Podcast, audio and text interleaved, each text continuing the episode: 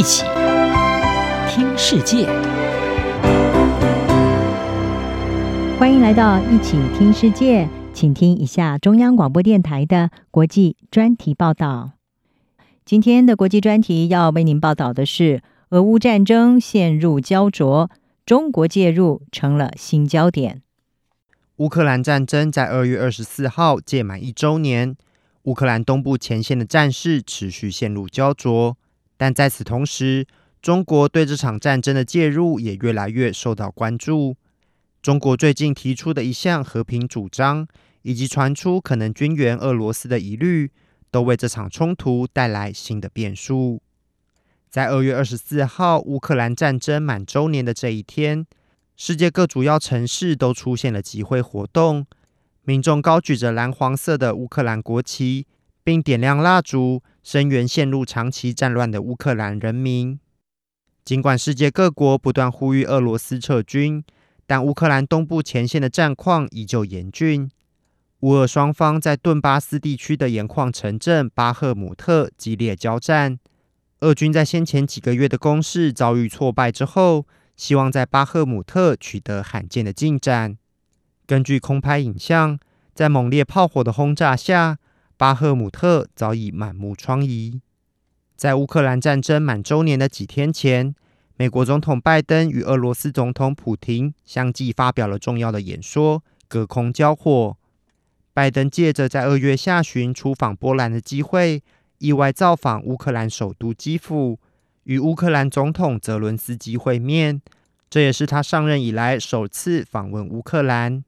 拜登在基辅表达了美国对乌克兰的坚定支持，也宣布加码对乌克兰军援。普廷则在他的国情咨文演说中誓言将继续在乌克兰作战，并持续指控美国领导的北大西洋公约组织煽动冲突。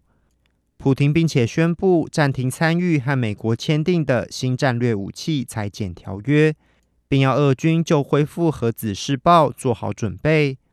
这个举动也加深了外界对核战的担忧。就在美俄领导人各自捍卫立场的同时，中国的近期动向受人关注。中国在乌克兰战争满周年的当天，发布了一份名为《关于政治解决乌克兰危机的中国立场》文件。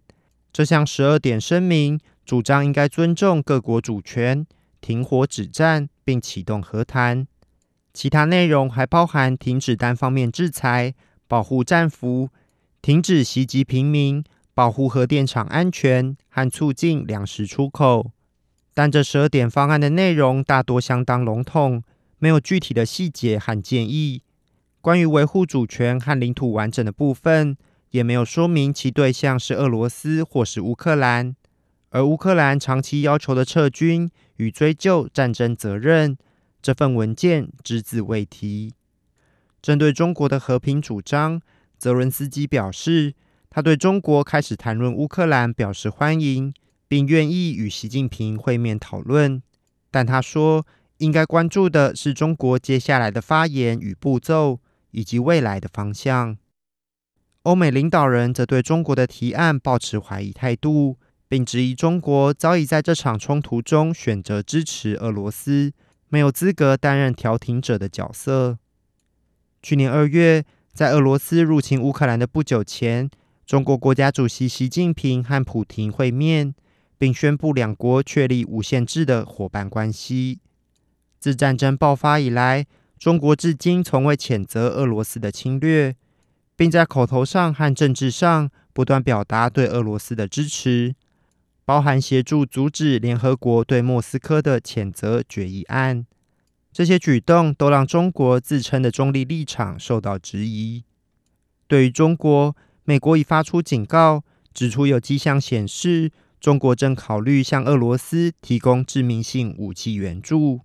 而如果中国真的军援俄罗斯，将把乌克兰战争升级成一场中俄与西方联盟之间的对立，让紧张局势进入一个更不可测的阶段。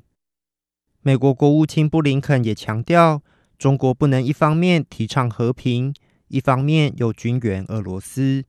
Uh, and let me just add this.、Uh... 让我补充这一点。